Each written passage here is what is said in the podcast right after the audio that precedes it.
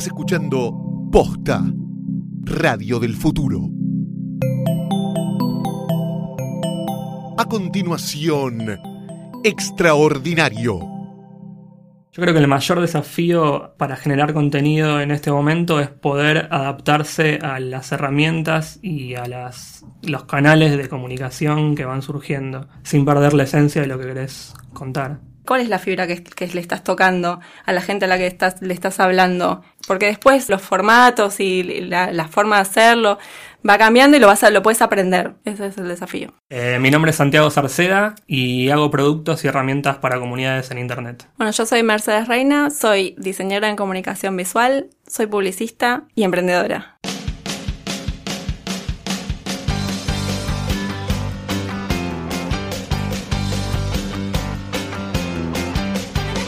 Bienvenidos a Extraordinario, un programa de entrevistas a personas que hacen cosas fuera de lo común. Soy Luciano Banchero y en este episodio recibimos a Santiago Sarceda y Mercedes Reina. Santiago y Mercedes no solamente son pareja, Juntos crearon El Meme, la comunidad argentina de contenidos virales que se convirtió en uno de los nuevos medios digitales más exitosos del continente. La gente cada vez produce más contenido, mucha gente, entonces lo que vimos es, bueno, por ahí tenemos que funcionar más como agrupadores y, facilitadores para esa gente formar más como una comunidad, que es también lo que, lo que yo siempre creo que, es lo más valioso, poder agrupar gente eh, que hace una misma cosa y ayudarlas y darle herramientas para que sean cada vez mejores en eso. Quédate a escuchar Extraordinario. Este episodio de Extraordinario está presentado por Fundación Telefónica. Hasta el 4 de junio podés visitar la muestra de Ferran Adrià auditando el proceso creativo. Ferran Adrià es uno de los mejores chefs del mundo y sin dudas el más innovador. Pero atención, porque esta no es una exposición sobre gastronomía. Nos invita a descubrir qué es y cómo funciona la creatividad a través de murales, ilustraciones, videos y objetos del propio Adrià, incluyendo una recreación del comedor y la cocina del famosísimo restaurante El Bully. El objetivo es que vos también puedas despertar tu potencial creativo. Queremos escucharte. Contanos qué estimula tu creatividad escribiéndonos a extraordinario.posta.fm. Y si todavía no fuiste, no te pierdas la muestra de Ferran Adrià auditando el proceso creativo, de lunes a viernes de 17.30 a 20.30 y los sábados de 15 a 20.30 en Fundación Telefónica, Arenales 1540. Encontrá toda la info en fundaciontelefónica.com.ar. Bueno, nos conocimos chateando. nos conocimos cuando él, Santi, tenía 15 años. ¿Cuántos años tienen? Santi. 31. Eh, sí. 38. Vos no tenés 38. Tengo 38. No puedo creer. ¿Viste? Eh, sí, bueno, entonces nos conocimos cuando Santi tenía 15 y yo unos 20 más. Sí. Eh, y en un chat que se llamaba Planetación. Eh, ya la historia empezó espectacular. Sí, ya empezó en internet. y bueno, nada, yo en ese momento, bueno, Santiago era un nene y yo estaba, nada, en la mía, e incluso tuve ahí una pareja, todo. Y la verdad es que siempre nos seguimos, eh, nos seguimos como stalkeando en las redes, como que no, no, no siguió una relación, pero como que siempre, ah, bueno, nos salió Flickr, bueno, nos anotamos, ah, mira, eh, Santiago. Salió de Twitter, ah, mira, Santiago. Ah, y así. Siempre early adopter de, todas las plataformas. claro, de todas las plataformas, por supuesto, los primeros. De ahí, no sé, no pasó nada. No pasó nada, nada, nada. Y una noche yo estaba en mi casa, sola, aburrida, y le mandé, le mandé un mensajito, le dije, ¿cómo te va? ¿Qué sé yo? Bla, bla, bla, bla. Y resultó que estaba a 15 cuadras de casa. Así que bueno, ahí empezó. Es como Tinder, pero. pero Acá es la parte donde me estoy poniendo colorada, ¿no es cierto? Previo a Tinder, sí. ¿Cómo se convirtió en una relación profesional esto? Casi, la verdad, bastante naturalmente, porque Santi, bueno, venía a armar comunidades, ya había armado tu secreto, el forro, placas rojas, o sea, tenía como mucho, mucho conocimiento. De, armado de comunidades y de, armado de audiencias. Eh, y bueno, yo trabajaba trabajé en publicidad, soy diseñadora, así que bueno, empecé mi carrera ahí y, y bueno, y viendo, viendo más que nada cómo, cómo se venía dando eh, el tema de, la evolución publicitaria, del banner hacia el contenido, porque el storytelling es eh, algo que atraviesa toda la, publicidad, pero bueno, los formatos son los que cambian, ¿no? Eh, y bueno, entonces vimos, eh, vimos estos modelos que empezaban a surgir Eh, y bueno, dijimos, bueno, hacemos algo, hagámoslo. Eh, y bueno, nada, yo ni dudé, ni dudamos. La verdad, ahí arrancamos. Empezamos así haciendo el MVP, que después aprendí que se llamaba MVP. Eh, y bueno, y enseguida tuvimos, tuvimos audiencia y bueno, así arrancamos. Y así nació el meme. Hago un pequeño flashback, ya que mencionabas los proyectos anteriores de, de Santiago. ¿Cuáles eran esos proyectos? Cuando cumplí 15 años, mis viejos me regalaron para mi cumpleaños un acceso a internet, dial-up, y ahí me metí en el mundo de internet y a partir de ahí no paré de hacer contenido o comunidades o productos para, para gente. Lo primero que hice cuando me conecté a internet fue buscar lo que me interesaba en ese momento, que eran los Simpsons, que tenía como una obsesión por grabar en VHS todos los capítulos que pasaba Telefe. Así que busqué los Simpsons y, me hice, me bajé un listado de, capítulos para ir marcando los que ya tenía. Y después dije, bueno, si tengo un micrófono y tengo todos los capítulos grabados, ¿por qué no grabo algunas partes de los capítulos que me parecían graciosas en audio? Y después empecé a meterme en el tema de cómo subir esos audios a internet, cómo hacer un HTML para que la gente pueda después bajarlos. Y empecé a entrar en el mundo del diseño, de la programación, de cómo hostear un sitio en internet y demás. Y que en ese momento era mucho más complicado que ahora. Eh, si querías hacer contenido en ese momento, hace 15 años, tenías que meterte realmente de fondo a, bueno, cómo lo grabo, cómo, cómo hago el encoding del archivo, cómo lo subo a un servidor, cómo después hago la página para que la gente lo baje y demás. Eh, así que ahí empecé con un sitio de, los Simpsons y a partir de ahí después seguí grabando publicidades de la televisión, programas de radio, que me, gustaba todo lo que es el, tema de los medios y la comunicación y la publicidad en sí. Entonces empecé a, recopilar contenido de ese tipo.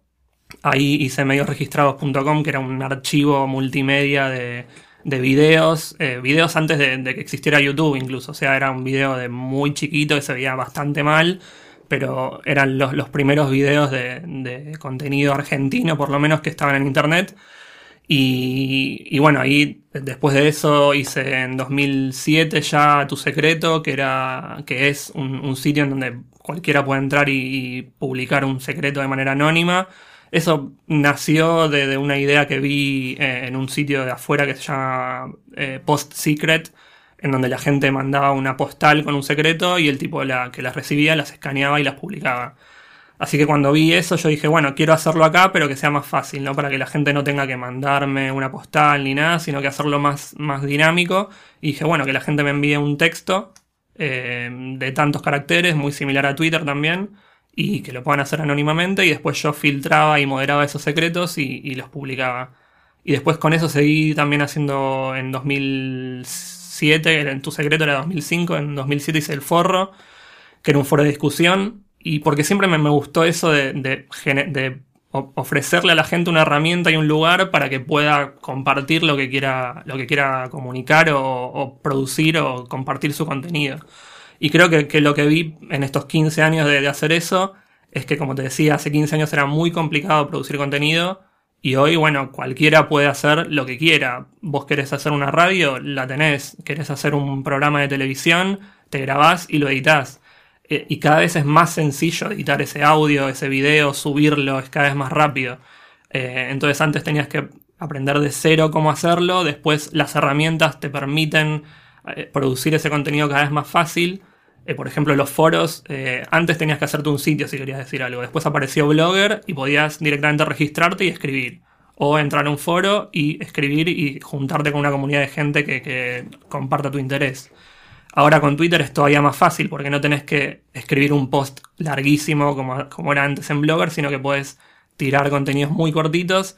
Eh, y es como que cada vez va más hacia eso, que la, la gente pueda directamente apretar play y compartir su vida eh, sin tener que estar pensando en, cómo hacerlo. Así que bueno, eso es lo que me motiva a mí y lo que me motivó desde siempre eh, en Internet, hacer cosas que y compartir contenido y hacer comunidades. Esta era tu experiencia, viste que dicen que en las buenas sociedades tienen que traer como cosas eh, distintas a la mesa, ¿no? No asociarte con alguien que hace, que hace lo mismo. ¿Qué trajo cada uno al meme? ¿Cómo fue la, división de roles? ¿Y cómo es? Yo traje la parte de, quizá la, parte de armar la, marca y, la idea, la idea, la idea de producto en sí mismo. O sea, entender desde cómo se llama a cómo comunicar lo que quiero hacer y cómo hacer que la gente al entrar entienda lo que estamos haciendo y, la usabilidad y la experiencia de usuario, porque también estudié diseño gráfico, o sea, toda esta carrera me llevó en algún momento a decir, bueno, ¿qué estudio relacionado a esto?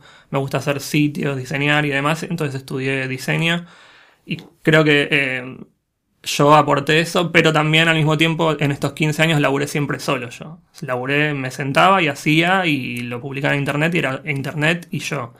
Y Mercedes viene de un mundo más eh, de, laburar. Yo, soy la que, la que trae el dinero. el bill metal. Bueno, nada, yo nada, vengo de lo que, lo que comentaba, 15 años también. Lo loco es que los dos somos diseñadores, pero recorrimos caminos diferentes. Yo, ah, bueno, aparte de, trabajar en, de, de conocer la industria publicitaria, también trabajé en startups tecnológicas eh, también tuve un año donde me fui a viajar y sacar fotos. Y bueno, y, la verdad que lo, lo que lo que decía, si bien no trabajé del lado del cliente, entendía eh, eh entendía cómo la necesidad, eh, la necesidad del, del cliente, de, de cómo, de, de, las marcas, de, de cómo llegar a, las audiencias de manera diferente. Eh, entonces, bueno, ahí empezó mi camino eh, de, de, bueno, empezar a hablar con clientes, a hablar con marcas, a, a entender cómo eh, cómo comunicar sus historias, cómo extraer sus valores y, hacer algo que, realmente sume y no que sea una interrupción eh, en, el, eh, en cuanto al, consumo del contenido. ¿Cómo formaron esta comunidad? ¿Cómo, cómo se empezó a, desarrollar y cómo, cómo se gestiona? Bueno, lo que, lo que comentaba antes de que la gente cada vez eh, produce cada vez más contenido más fácil, lo, lo empezamos a ver y empezamos a entender que, que las marcas no tenían más lugar eh, con la publicidad tradicional de meterse y, a interrumpir el, consumo, entonces querían, tenían que, meterse en el medio de la conversación de la gente. Y una manera realmente útil y, práctica y efectiva de hacer eso era apoyarse en, en los mismos productores de, contenido eh, que le hablan a sus pares, en, definitiva, que no son eh, elegidos por un par de, medios hegemónicos que, transmiten un mensaje, sino que ellos mismos producen y, se comunican con sus eh, pares y transmiten sus mensajes. Sí, creadores de contenido que también tienen sus propias audiencias, que también saben cómo crear sus propias audiencias. Claro, entonces subirse a ellos y, apoyarlos para que puedan producir más eh, ese tipo de contenidos y, ellos ser facilitadores a la hora de, difundir ese contenido que, que producen. ¿Cómo hicimos la comunidad? Bueno, eh, empezamos a ver que cada vez más gente producía contenido y dijimos, ¿por qué no hacemos un medio? Pero en vez de hacerlo centralizado desde una redacción en donde nosotros decimos qué queremos hacer y, a partir de ahí contratar gente y, que haga eso, decirle a la gente, bueno, acá tenemos un lugar en donde vos podés venir con tu contenido y nosotros hacemos la parte de difundir, ayudarte a difundir aún más ese contenido a más público y también la parte de representarte comercialmente para que puedas en definitiva dedicarte a hacer lo que vos quieras. Eh, que si vos querés hacer un podcast, bueno, ¿cómo podés de, de, eso convertirlo en algo que te permita vivir de eso? O si querés hacer, eh, escribir, o si querés hacer lo que sea, y al mismo tiempo no querés estar por ahí eh, trabajando 10 años en un mismo lugar, o entrar a las 9 y salir a las 18, sino que querés ser un poco más libre y, ser vos con tu computadora, con tu teléfono, produciendo contenido libremente. Entonces, esa es una tendencia que, vimos y que vemos que cada vez más eh, va hacia eso.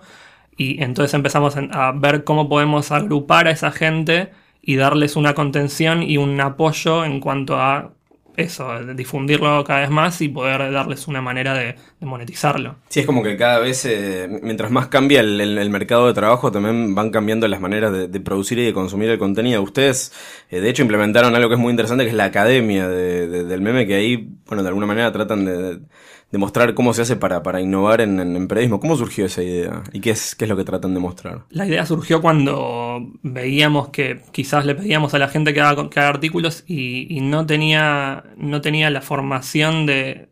Por ahí venía de, de, formación muy tradicional de cómo hacer una nota de encabezado, el título, la volanta, etcétera pero no tenía la, no entendía del todo la manera en que se consume contenido, que es como mucho más rápida y ágil, y si no te gusta, seguís al otro, y, así, y, un contenido lo, lo, consumís rápidamente y lo y decidís en los primeros segundos si lo vas a seguir leyendo, si lo vas a compartir, eh, o qué vas a hacer. Claro, sobre todo eso, como, eh, como, eh, como, que antes se, se generaba el contenido y bueno, no sabías qué pasaba con eso, no tenías idea de la repercusión que tenía, cuánta gente lo veía, cuánta gente lo miraba ni qué pensaban de eso. Y ahora eh, está esta, esta oportunidad y esta posibilidad y, y, que nosotros creíamos que ya, bueno, todo el mundo lo sabe y la verdad es que no. Eh, entonces dijimos, bueno, hagamos mm, los puntos básicos, o sea, como un, pongámonos todos en el, en el, mismo nivelemos y hagamos, hagamos esto, esta, esta academia para que, para que todos puedan tener esas herramientas y ya empezar con una base eh, y, y, ya saber que lo que van a hacer es, comunicarse con su audiencia, no armar un contenido que sale de mí, yo soy, o sea, más, más, más colaborativo, más hablando con, con la gente. ¿Y cómo hacen para convertir esto en un negocio que sea rentable tanto para, para ustedes que dirigen el sitio como para los que producen el, contenido? Y bueno, básicamente buscamos, buscamos marcas que, que sponsoren esos contenidos. Más que, sí, que sponsoren o, o la forma de trabajar también eh, va variando, depende de la marca, ¿no? Porque, bueno, eh, todos los que estamos en publicidad sabemos que eh, son estructuras que son también bastante complicadas de, de, cambiar rápidamente. Si bien todos entendemos hacia dónde va, eh, a veces es como muy difícil. Pero, pero como las, las cosas más lindas que, que me han tocado hacer eh, eh, es directamente trabajar con el creador de contenido, ni siquiera nosotros bajar una idea, sino, bueno, mira, hay que hacer esto. Y, y vienen los chicos y te plantean cosas espectaculares y que después súper funcionan y las marcas se van felices.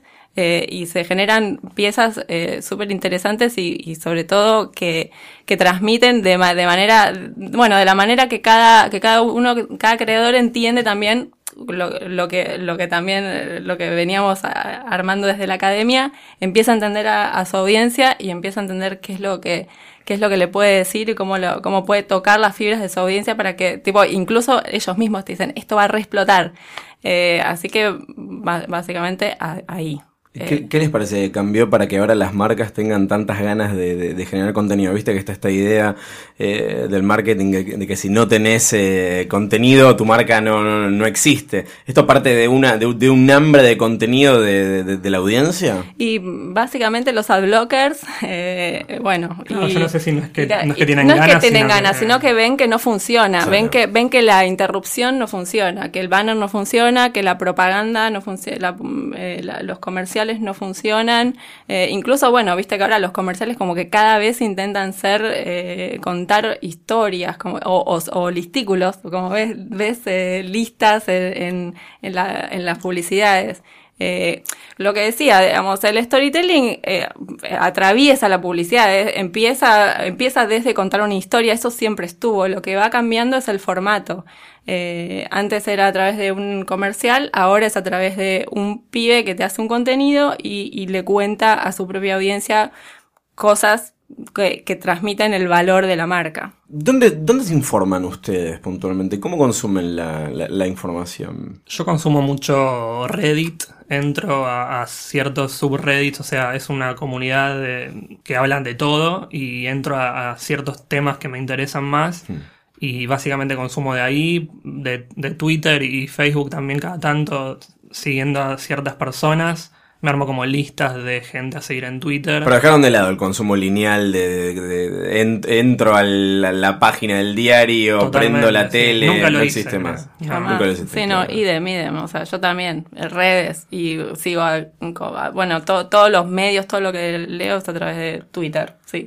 O, me empiezo a por un tema y me voy perdiendo y sigo links y sigo y hago una cadena y, llego a cosas que, que, llego por consumir otras cosas antes, pero no, no entro a un, a un listado y voy consumiendo eso. Claro, sí, ni tampoco como que espero que cuatro o cinco fuentes me digan todo. Como que, bueno, vamos siguiendo, eh, entendiendo las tendencias, mailings, eh, sí. Y, creo que cada vez más así en, en, el común de la gente, o sea, no es que hay un, un ciertos tres o cuatro lugares en donde van y se informan, quizás los, los más de, los más eh, la gente más grande sigue haciéndolo así pero pero ahora la, la gente joven es como que ve la información flotando por todos lados y va consumiendo de donde quiere y, y más eh, orientado a, a lo que le interesa no tanto a voy a, a un sitio y leo un poco de todo sino que si te interesa un tema en particular vos ya sabes a, a qué comunidades ir en cada red social o en cada sitio y de ahí ir consumiendo lo que a vos solamente te interesa. Y ahí también está como la importancia de cómo empaquetar el contenido, porque bueno, so- somos eh, seres que están ahí esperando como que les pasa contenido por, por enfrente de los ojos y, y-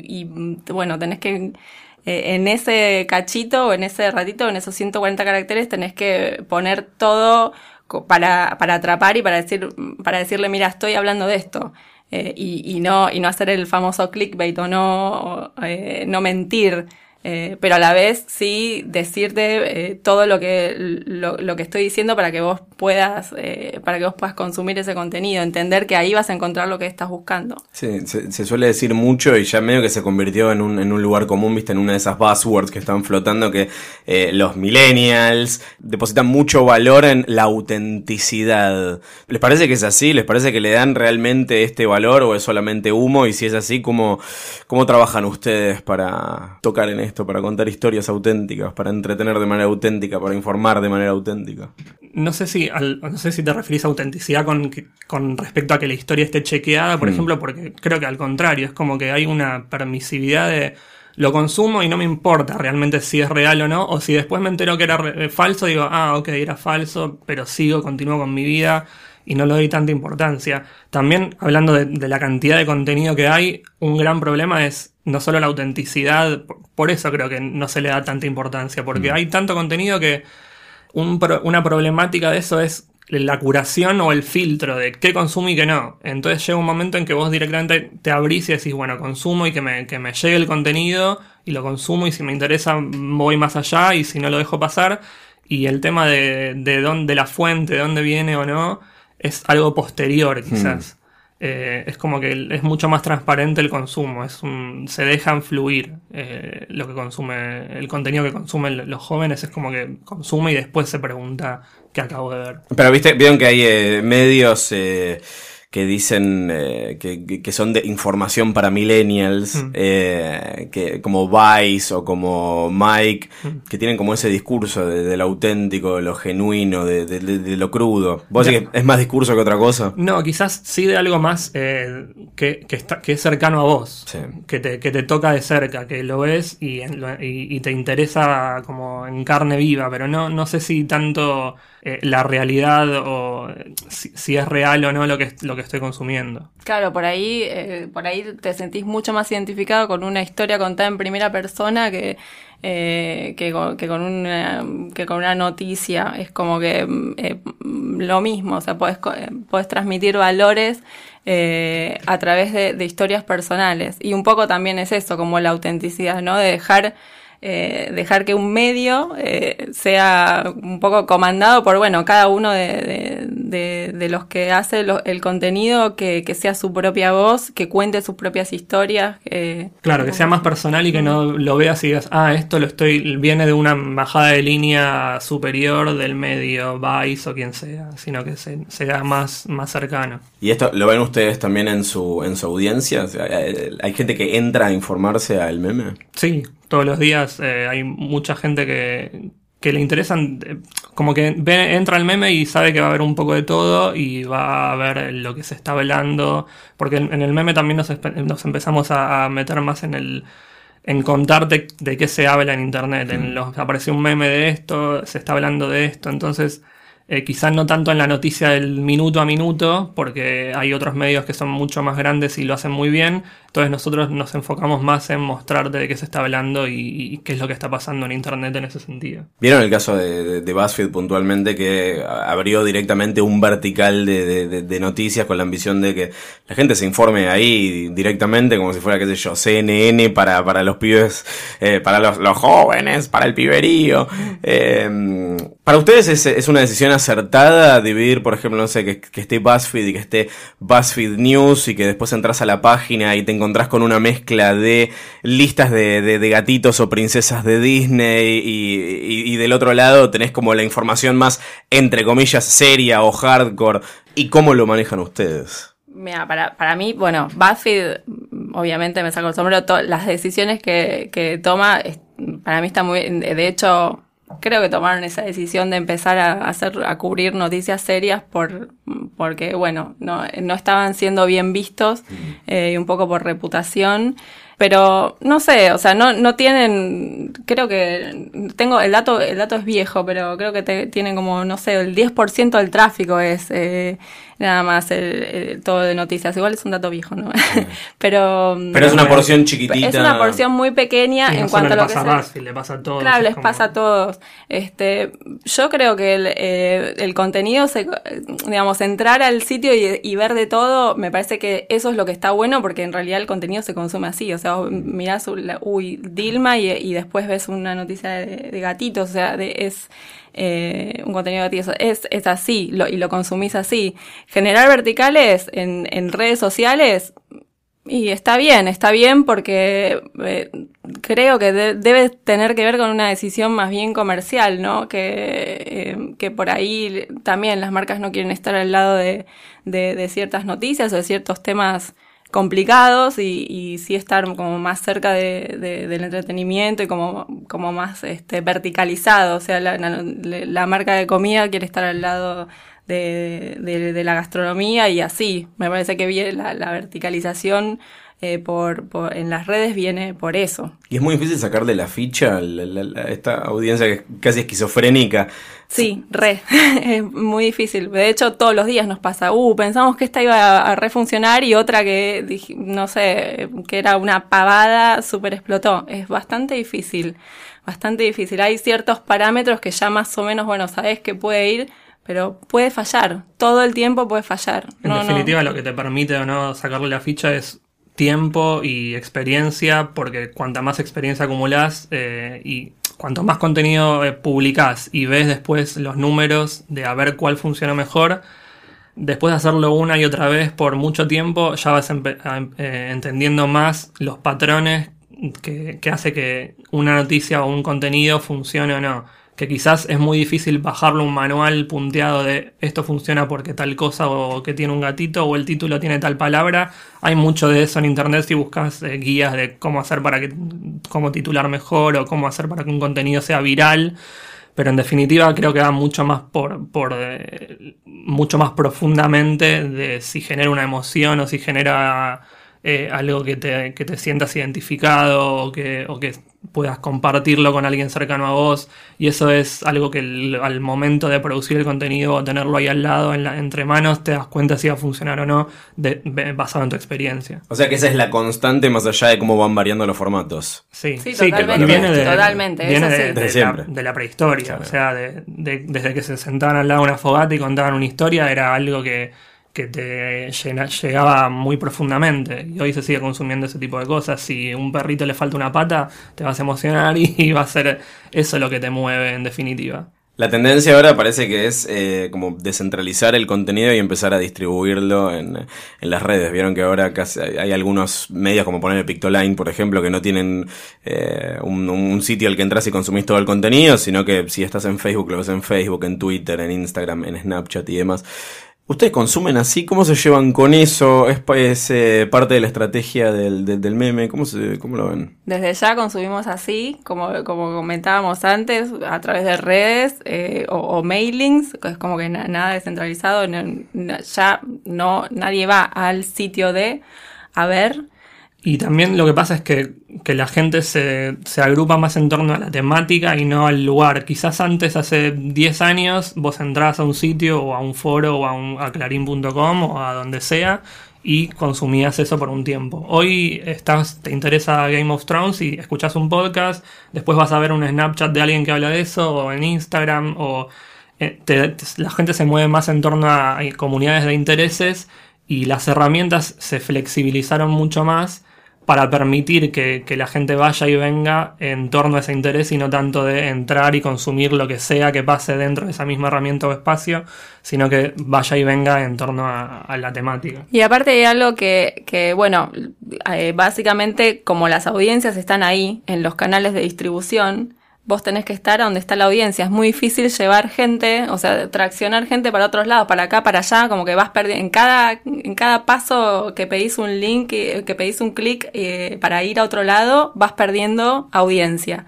Entonces, eh, es mejor si vos ya podés mostrar todo el contenido eh, donde la gente lo está viendo. O sea, ¿para qué vas a armar todo un aparato, el, eh, el sitio, para que vaya la gente ahí, si, si se lo podés decir de manera... Y aparte, bueno, eh, el, el, attention span, ¿no? Sí. que no es muy... es bastante corto y cuanto... Y la verdad es que está... Para mí está buenísimo porque te ayuda a vos a... Va, te obliga a, a, que seas lo más eh, claro y lo más certero posible, lo más sintético posible y me parece que la, la información se transmite mucho mejor así que, que, que en un eh, artículo explayado eh, y complicado. Eh, me parece que es mucho más simple, mucho mejor, mucho mejor así para el, para el consumidor, ¿no? Es mucho más difícil para el que hace el contenido se, lograr esa, esa síntesis.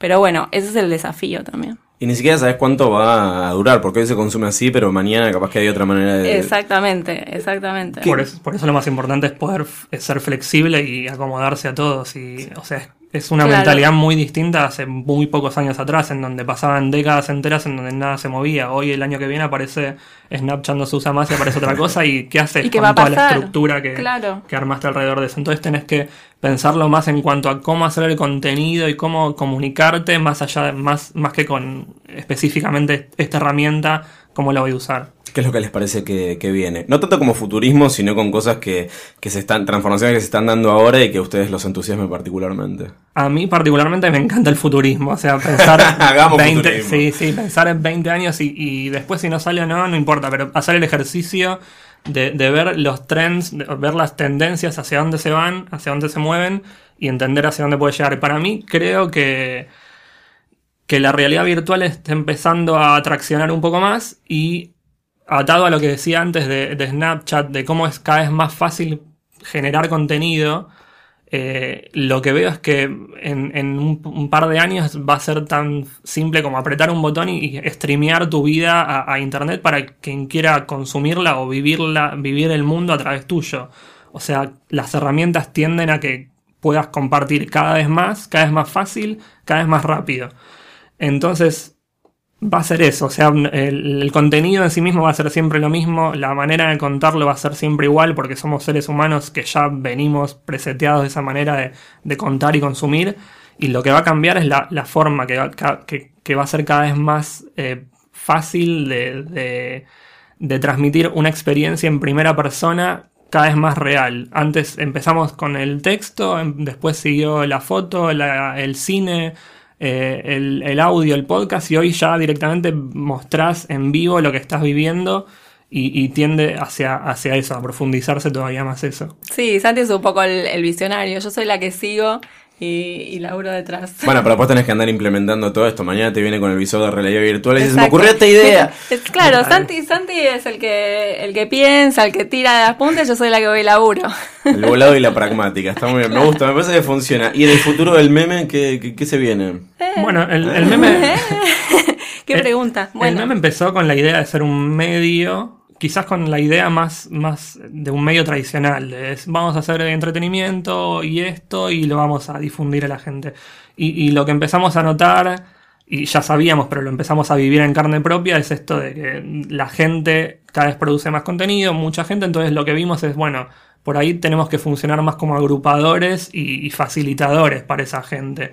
Y no tratar de armar un medio como desde adentro y como se hacía tradicionalmente, en donde yo busco a la gente y dicto qué tipo de contenido voy a hacer y, bajo eso. Sino que formar más como una comunidad, que es también lo que, lo que yo siempre creo que, que es lo más valioso, poder agrupar gente eh, que hace una misma cosa y ayudarlas y darle herramientas para que sean cada vez mejores en eso. Entonces creo que el meme, el futuro del meme va, va hacia eso, hacer una, un agrupador de gente y, y ayudar a esa gente con lo que sea. No sé hoy, en un año por ahí porque no sabemos lo que va a pasar en un año, pero tener esa mentalidad y en base a eso ir adaptándonos. La semana que viene en Extraordinario seguimos pensando en el futuro de los medios. Recibimos al equipo de Muy Liebre, una propuesta de contenidos diferente enfocada en un público joven que tiene como plataforma principal a Snapchat. Escucha todos los episodios de Extraordinario y todas las series de Posta en posta.fm. Si querés llevarlos en tu teléfono, puedes bajar la app de Posta para iPhone y Android o suscribirte en iTunes. Soy Luciano Banchero y esto es Extraordinario.